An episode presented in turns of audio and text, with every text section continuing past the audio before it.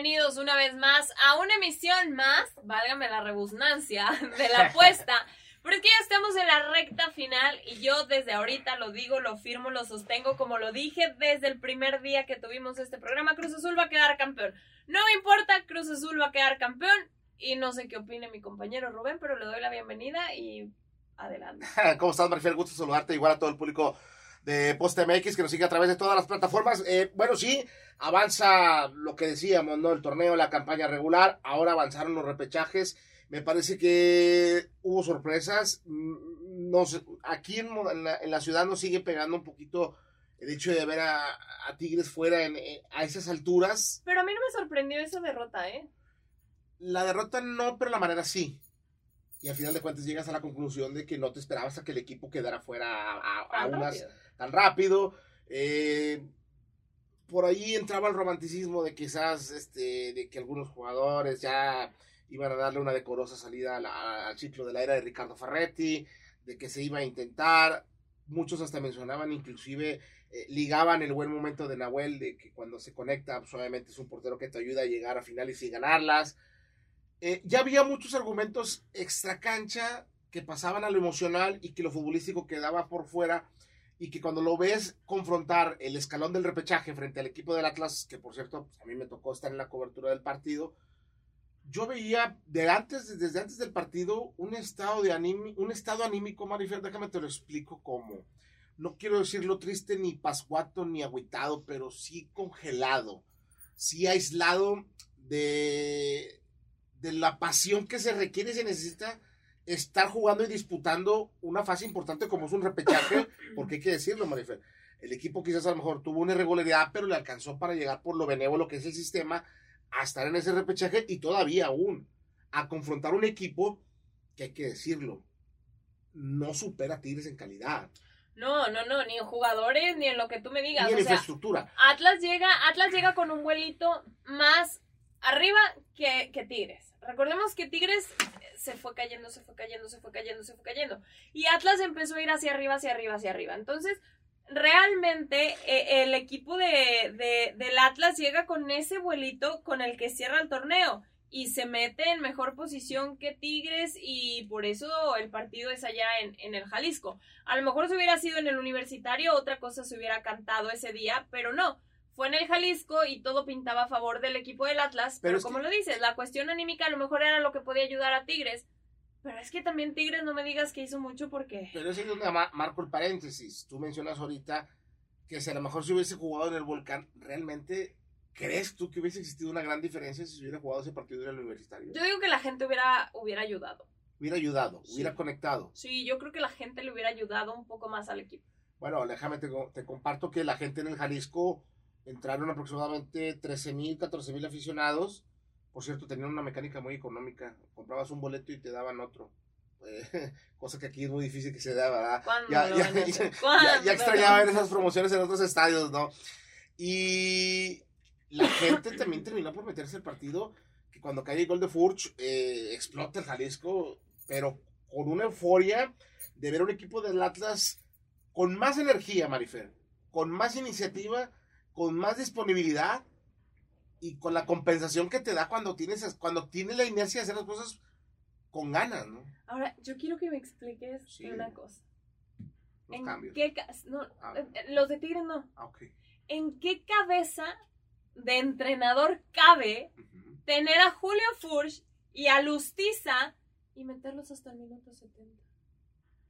80 creo que los metió. Bueno, hay que recordar que el caso de Furch viene de una lesión. Viene de una lesión, a él sí, pero si tienes a Lustiza, mételo desde el minuto 45 del segundo tiempo, vámonos, arranca el segundo tiempo y ya tienes a Lustiza para que empiece a calentar la, la parte de arriba y luego ya metes a Julio Furch y ahí está la respuesta. Y a eso iba en cuestión de Julio Furch. Estamos diciendo que el Atlas no supera en calidad de Tigres, no, pero tienen a ese jugador que marca diferencia. Y que te da un plus. Y claro, y, y, si Julio Furch hubiera estado desde el primer día, porque yo sigo sin entender al Atlas de cómo haces un partido amistoso tres días antes de que juegues tu primer partido de liga y se te lesiona tu jugador más importante. Entonces, error del Atlas en ese sentido, lo perdiste en la temporada Y aquí está en liguilla, regresa, te responde contra, primero jugó la, la última jornada y luego te responde en el repechaje, es el que marca el gol y te da el pase a, la liguilla, porque recordemos, y lo dijo Ricardo Ferretti, el repechaje no es liguilla. Pero te, ayudaba lo que sabemos el, caminado, ¿no? Y ahora remarcando rápidamente, Marifer, eh, fue muy triste ver perder a Tigres por la manera, por la forma y por ver cerrar un ciclo que, que, que te deja muy desabrida la manera en cómo se terminó cerrando este ciclo, ¿no? Yo al final, al final del partido me toca hacer un Facebook Live, lo hago con aficionados a las afueras del Jalisco, obviamente por parte del Atlas, pues obviamente bombos y platillos por la, el avance a la siguiente ronda, pero, y se los digo a toda la gente de Tigres, ¿no? era una desilusión, Marifer, que, que, que entre lágrimas e impotencia y sentimientos encontrados por no querer reprocharle algo a Ricardo Ferretti por todo lo que te dio durante 11 años y por cómo terminó en 90 minutos frente al Atlas que ya sabemos cómo se fue futbolísticamente la tarde. El otro día me preguntaban, Marifer, ¿se te hace justa la salida de Ricardo Ferretti? La vida es de ciclos y ponía el ejemplo, a lo mejor me la bañé en esa comparación, pero yo ponía el ejemplo del Manju con Sir Alex Ferguson. El señor duró 40 años con el Manchester, les dio miles de títulos, pero llega un momento en el que ya las cosas no se dan. Y entonces, yo creo que para mí el Tuca debió de haber salido desde el torneo pasado, no este torneo. ¿Por qué? Porque este torneo vinieron los reclamos. Ahora, ganaste la conca que tanto se te había negado y fuiste el primer equipo mexicano en llegar a una final. Mantuviste al Bayern Múnich, uno de los mejores equipos del mundo, eh, contra la lona un buen de tiempo hasta que cae el gol y terminas perdiendo la final. Yo creo que se le debería de agradecer al Tuca. Yo creo que la afición también de repente es un poquito, pues de memoria corta. Y se van con los últimos partidos, o se van con esta temporada, o, se van con cosas malas. O justo hice una nota en cuestión del legado que deja Ricardo Ferretti. Oye, en 11 años fueron 5 títulos de liga, 3 campeón de campeones, una Copa MX, una final de Libertadores que pierdes, pero ahí yo sí le voy a poner un asterisco, porque nos queda claro que Conmebol nunca iba a permitir que un equipo mexicano o un equipo invitado quedara campeón. Claro. Y menos contra el River Plate. Y en su casa menos. Claro, ¿no? Entonces a esa sí le pongo un asterisco. Y luego llegas, ganas la Conca Champions que se te había negado muchísimas veces contra el Pachuca, contra el América, contra el equipo que tú me digas. Contra Monterrey. Contra Rayados la perdiste. Y llegas al Mundial de Clubes. O sea, realmente te pones a analizar el legado que deja Ricardo Ferretti. Yo creo que la afición, la que lo abuchó en los últimos partidos, debería de reconocer. Y he leído en cantidad de cosas en Twitter en contra de los que apoyan a Ricardo Ferretti. No es el apoyar a Ricardo Ferretti, es el agradecerle a Ricardo Ferretti que antes de que él llegara, tenías dos estrellas, no tenías torneos internacionales. Peleabas el descenso. Peleabas descenso. Y de repente, en el 2011, cambió la vida del equipo felino. Era otro equipo de Tigres. Era otra cara de este equipo. Y empezaron a llegar las estrellas. Llegó un jugador que se ganó a la afición en dos segundos, que el jugador se enamoró de la ciudad en dos segundos y que es el mejor jugador, el mejor jugador de la liga. Yo sigo poniendo a, José Saturnino Cardoso como el mejor goleador de la liga, pero tienes a André Pierre Gignac que hace las cosas para que la gente lo ame y le salen bastante, bastante bien. Sí, los cambios es el gran problema de Tuca Ferretti. Ayer, eh, no, ¿qué fue? ¿El lunes que estuvimos? No, el martes. El martes que estuvimos en el estadio. Valiente guardia, ¿no? un saludo a todos mis compañeros. Sale Ricardo Ferretti en su lujoso Ferrari y lo acelera en una distancia, o sea, en un 100 metros, ¿no? Un cuarto de milla. Y la gente de los, la afición, tanto de Tigres de Rayados, porque los Rayados les encanta estar picando a la afición Tigre y viceversa, no digo que nada más una, empiezan a decir cuando yo subí, compartí el video de ese arranque de Ferretti y me dicen, mira, ahí sí mete cuatro cambios. O sea, pues sí, entendemos esa situación que sí era muy molesta el ver que si tienes cinco jugadores en, en, el, en la, banca, y que puedes hacer cinco cambios, pues aprovechalos, ¿no?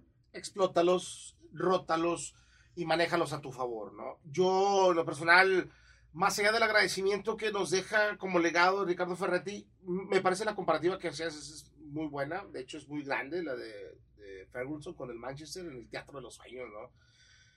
pero, pero, pero allá fue otra cosa, Marifer. Aquí fue un sabor amargo y agrio al final. Por eso te digo que él debió haber sido la temporada pasada. Y, ok, te la, te la acepto, pero estamos de acuerdo que nadie estaba preparado para que este momento llegara. Me queda muy en claro. Me queda muy en claro porque no se pensó en que se terminara tan pronto esta relación, ni que concluyeran los proyectos de la mano que fueran, que iban trabajando, ni que se separara la, la tercia que al final de cuentas llegó a consagrar a Tigres, ¿no? Porque la tercia que consagró a Tigres fue Miguel Ángel, el ingeniero, y el Tuca. Y, podemos... fue una tercia que se separó, sí, hay que decirlo. Sí, sí, sí, fue porque fue el principio, ¿no? Primero se jubiló al ingeniero, ingeniero, y luego después Miguel Ángel se fue, repatrias al ingeniero, y ahora traes a otro directivo que ahorita va a tomar las riendas del equipo como culebro. Surge un directivo muy fuerte como Mauricio Dorner que está entre sinergia, entre Cemex y Sinergia. Y es el que está soltando todo, ¿eh? Y es el que está soltando todo, como tú lo dices. Y terminan también por ya no, ya no extender la palabra del contrato de, que, que, tanto se mencionó que era por, de palabra de, Ricardo Ferrati, ¿no? Vienen cambios, pero eso es una sacudida que está removiendo todo, ¿eh? desde gente de seguridad, gente de utilería, gente e inclusive eh, eh, eh, de la, que manejaba la logística en, en terapeutas, en logística de viajes, viene una sacudida muy fuerte que viene un cambio donde ahora sí va a empezar a actuar como institución corporativa, vamos a llamarlo así. Ahora, ojo también a la afición, porque no esperen que va a llegar Miguel Herrera, ajá, no, y en el primer partido, o sea, en el primer torneo van a quedar campeones. Nah. O sea, va a ser un proceso de cambio. Si vas a tener a los mismos jugadores, si va, va a seguir todo igual.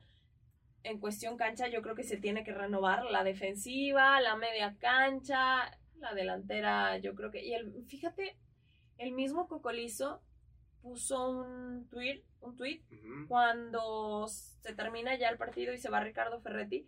Y él pone, gracias por mucho, perdón por tan poco hizo muy poco. muy poco. Consciente de que no fue rentable la cancha. Claro, entonces, bueno, pues, los jugadores hay que ver cómo reciben al nuevo entrenador y yo creo que ya es darle vuelta a la página y meternos con lo que se juega ahora.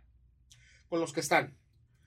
mucho, mucho, hay que decirlo, ya con el carpetazo que se da con lo de Tigres, opacó lo que el Monterrey ahorita está prácticamente a estas alturas disputando lo que es una fase de cuartos de final. Y frente a un rival que en teoría es manejable. En teoría, pero el domingo ya sabremos quién es el que se mete. A final de cuentas. Recordemos que en el 2019 son, si mal no recuerdo, dos cuartos, dos finales y una semifinal en la que ya se han enfrentado el equipo de Torreón con el equipo de Rayados. Eh, yo creo que son tres finales. Tres finales. Sí, son dos, de liga. Ah, no, yo hablo de liga. Ah, yo hablo exclusivamente de liga. Sí, ah. no, las de Copa no. Yo exclusivamente de liga. Son dos finales, una que se la lleva Santos y la otra que se la lleva Monterrey, Rayados. Cuartos de final. Y fíjate, los cuartos de final me llamaron mucho la atención. Porque... A mí me sigue doliendo la semifinal del 2008. Sí, esa, esa semifinal. me sigue doliendo como no tienes idea porque yo estaba en Torreón y yo veía a Monterrey ganar la final. Claro, todos estábamos esperando. Un Monterrey muy completo, ¿te acuerdas, no? Con Jared Borghetti, Chupete Suazo, Gabriel Terellano, Luis Ernesto Pérez, Jonathan Orozco, el Cacha Gidio Arevalo, el Chicharo González en la contención también, eh, Felipe Balón en la central. Era el equipo, el primer equipo de, de, de la Volpe, que le tocó meter mano y quedó eliminado por el gol de Arce y por un penal. Era lo que te iba a decir, es que también si volteabas a ver al equipo de Santos, oye, la Chita lo dueña. Benítez. El Pony. El Pony Ruiz. O sea, también era un equipo de Santos. O sea, realmente, eh, esos dos equipos. ¿Quién el portero del Santos? No me acuerdo ese año. No era Osvaldo. No, ¿verdad? Mm, no, no, Osvaldo no. Bueno, no, me acuerdo. pero, pero el punto es ese, o sea, ya tienen varias, varias anécdotas, por así decirlo. Lo que te quería decir de los cuartos de final, las dos ocasiones anteriores abrió rayados la eliminatoria. En las dos. Y fíjate, algo muy chistoso, un dato innecesario que se me hizo interesante. Se jugaron en la misma fecha. La ida se juega el 28 de noviembre, obviamente una del 2018 y la otra del 2019. Y la vuelta el primero de diciembre, de diciembre, una del 2018 y una del 2019. Azares del destino. ¿Qué tal, eh? Pero bueno, pues una, Rayados, fue, una fue con Diego Alonso y la otra fue con, con Mohamed. que, que, que, ganan el título en el Azteca. 2019. y la otra, Rayados avanzó a las semifinales y quedó eliminado por Cruz Azul. Así es. Pero bueno, pues hay que, hay que esperar al domingo. Oye, rápido, ¿cómo te fue? Tú ya en el TCM, ya trabajaste. Oye, la gente. Tu experiencia en este repechaje. La gente. Querétaro no metió las manos, eh, la verdad. Fíjate, a mí me gustó cómo recibieron al Piti, porque sabemos que, que el Piti es un emblema de la institución. Eh, en, lo en, lo romántico está bien, pero, en lo pues, deportivo no metió las manos, Ni hola dijo. Ni hola dijo. Ni hola dijo. ¿Pero qué te pareció? ¿Cómo te trató la gente de Torreón? No, la gente espectacular, la verdad. Es que muy brava, ¿eh? Pero, pero muy buena gente. Yo nada más estaba parado así con la cámara y de repente llegaban y, Santos, y a ver, ven acá. Y nos poníamos a, a platicar con ellos. Muy feliz, obviamente, eh, muy emocionada. Este, la verdad que Torreón es otro de los equipos que siempre te gusta ver. Santos tuvo muchos problemas esta temporada de lesiones. De hecho, pierden a su jugador más importante, Fush, pero a, este que operaron, eh, ¿fue Brian? No. ¿Quién fue el que operaron que se ah. perdió toda la temporada? Se me fue otra aquí en la boca. Bueno, pero pierden a varios jugadores por lesión. Nadie daba un centavo por el equipo de Santos. Pero es mucho equipo de cantera, ¿no? De cantera, eso es lo que siempre dijo Almada yo le preguntaba a la gente en cuestión de lo de Almada, porque ya ves que se dice que no se le va a renovar el contrato. Y la gente quiere mucho a Almada. Pues es que les ha dado, también ha sido muy rentable, Manfer, hay que decirlo. Ha, hecho el equipo de Santos competitivo, constante. Y Almada, sin conocer tanto tiempo el fútbol mexicano, se ha encontrado y se ha adaptado a buenos resultados, ¿no? Y aparte, por ejemplo, le han quitado, mira, no sé, le quitaron a Jonathan Orozco, le, le quitaron a Furch, le quitaron por ahí, me parece que eh, un poquito más tiempo más atrás, Izquierdos. sí, pues Izquierdos se va al Boca. Exactamente, le han quitado jugadores claves y, no ha pillado.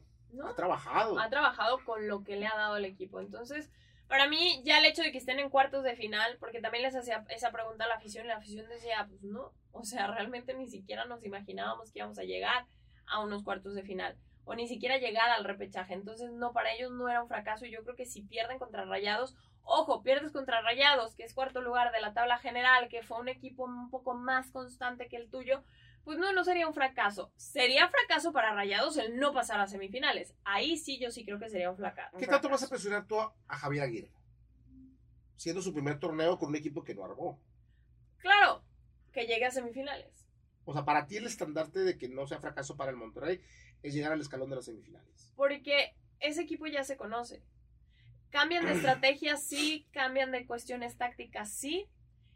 La mala para Rayados es la cuestión del Sebas. A mí ahí sí me preocupa en la defensa el que no, no pudiera estar por la, las expulsiones de, del clásico. Según yo, ya regresa. No, el clásico fue la penúltima, ¿no? Sí, se perdió el de Mazatlán y el se, de Mazatlán y, la ida. se... pierde la, la, ida y ahora hay que esperar el domingo que ya regresa. Yo creo que eso, ese es el punto. ¿No eran tres juegos los que le dieron? No eran dos. ¿O fueron tres? Yo, yo vi que eran tres. tres ¿verdad? sí, se pierde la vuelta. Toda la, toda la fase.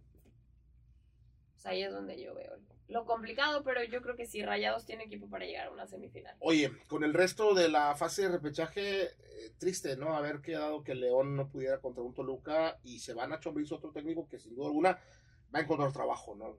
Ah, claro, yo creo que ya debe tener como 20 mil llamadas. Su celular ha de estar caliente de todo lo que le están marcando. Y León ya contrató a entrenador.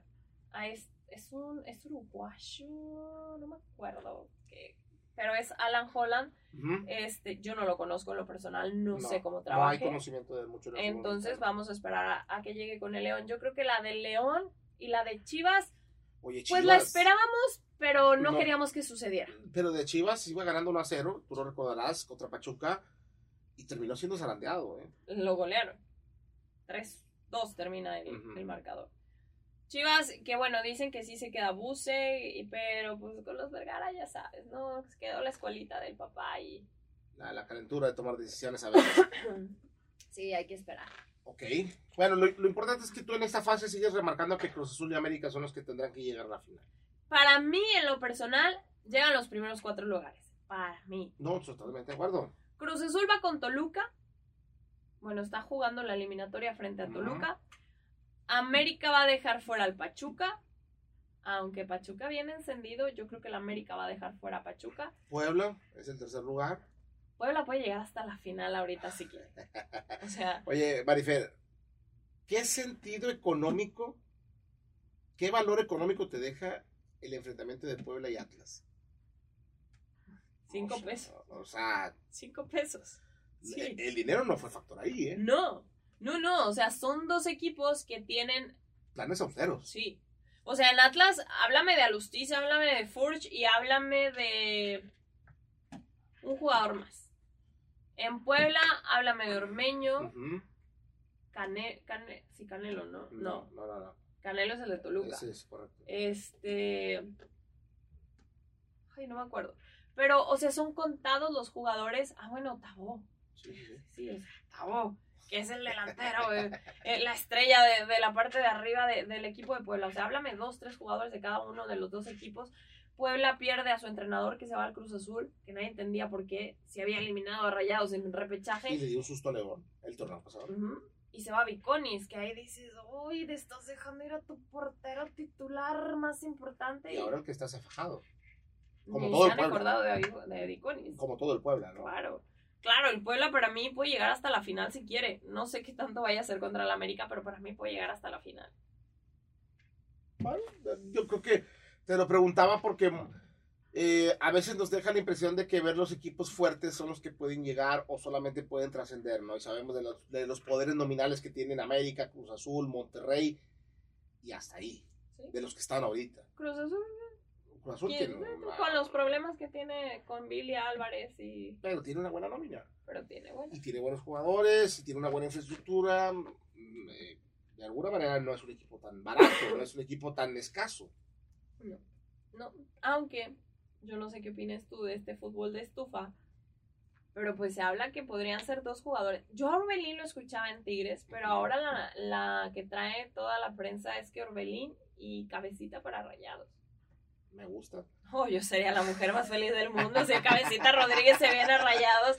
Vendan a Funes Mori, no me importa. ¿Cabecita te gusta desde que jugaba en Santos? No, sí, sí, sí, pero para mí en Cruz Azul explotó. O sea, para mí su máximo lo toma Cruz Azul. ¿Qué es lo que te gusta de él? Se me hace un... Es que aparte ni siquiera es centro delantero, Pero cumple muy bien. pero cumple como centro delantero. O sea, es de esos jugadores que se mueve en el área, que baja, que sabe atacar y que sabe defender. Para mí es un, un, entre- eh, un medio o... ¿qué- ¿Cómo lo podemos poner? Es que es un punta, pero no es centro delantero. O sea, no... Su, su función principal no es estar en el área esperando el balón como Jared Burgetti para que le llegara a la cabeza y metiera gol. No. O sea, él No, sale a es un típico 9, ¿no? No, no, no. Él sale a buscar sus jugadas. Orbelín, yo creo que nos queda claro que es uno de los mejores jugadores en México en estos momentos. Y, y el momento que está viviendo. Por eso yo creo que por las individualidades que está teniendo el Cruz Azul, los momentos de cada uno de sus jugadores, por eso el Cruz Azul puede llegar lejos en esta. En, y puede conseguir ese título de que es el no sé. Que ese es el 97, ¿no? ¿Qué hacías tú en el 97? En el 97 tenía que eran 85, 95 son 10, 12 años. Yo tenía los mismos años también. Estaba en primero, segundo, secundaria. Segun- Segundo y secundario. No pagaba impuestos. Era feliz. No tenía que trabajar 12 horas diarias. Veía el fútbol más tiempo.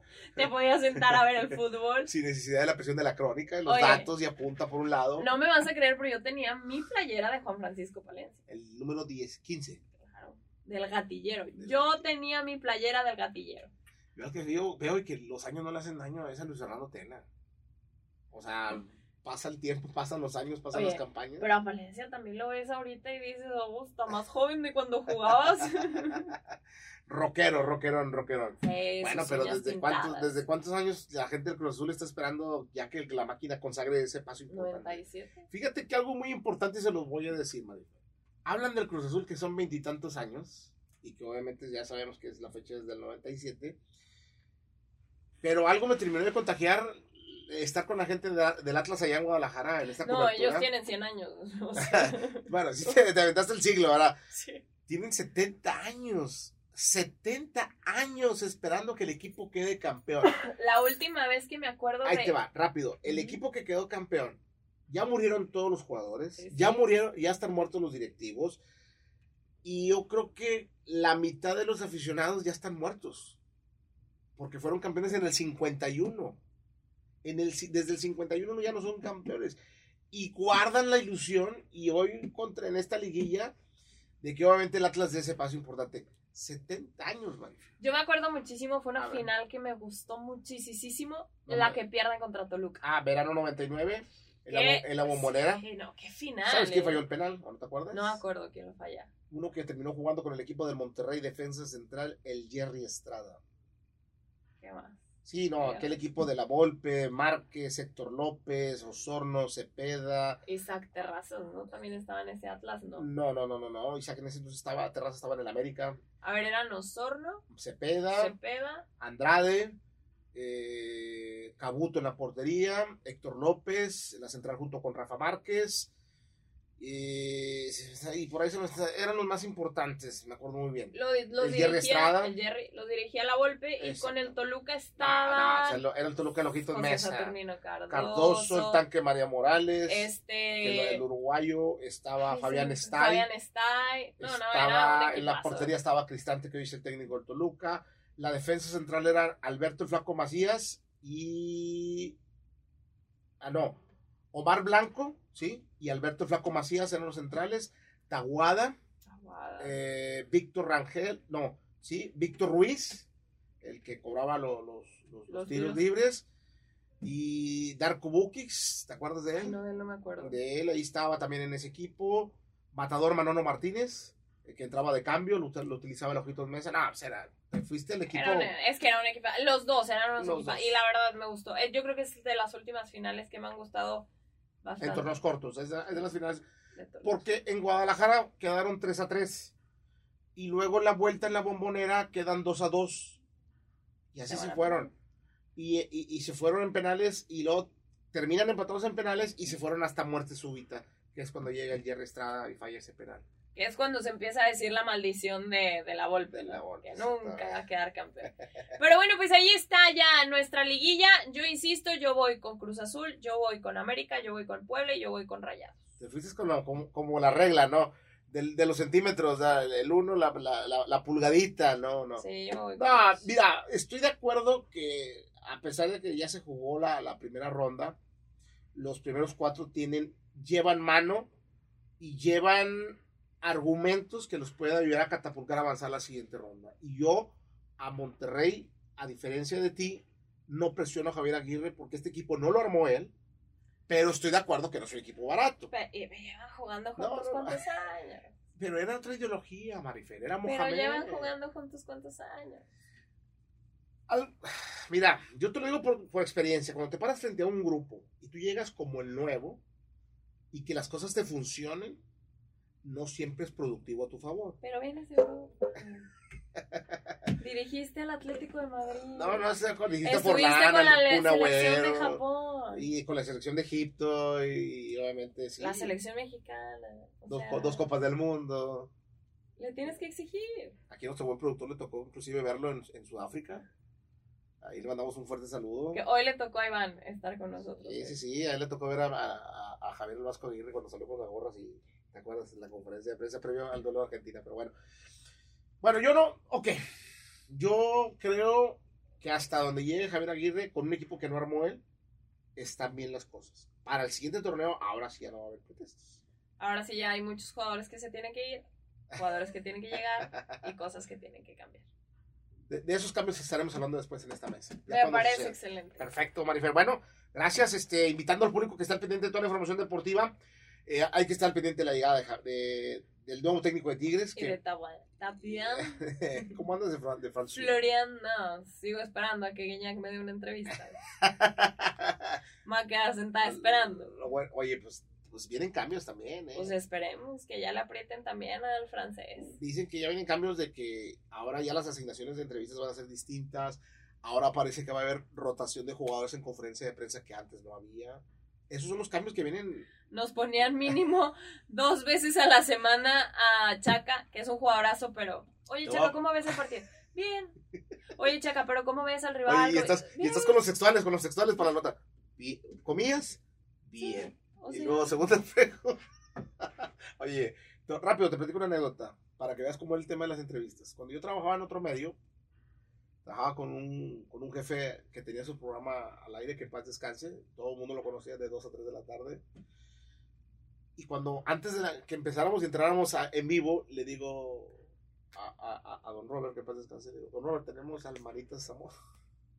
Y me dice, chamaco, no tiene otra cosa más interesante que darme. Le digo, es que fue el que me asignó el jefe de prensa. Le digo, pero mire, don Robert, nos puede platicar. Le voy a dar dos minutos. No necesitas más. no necesitas. Bueno, pero ya vienen cambios, pero te digo, ya yo, yo tengo la esperanza de que ya los cambios podamos ver a André Pirguiñán en conferencia de prensa. Por favor. No, creo que lo, lo merecemos. Por favor.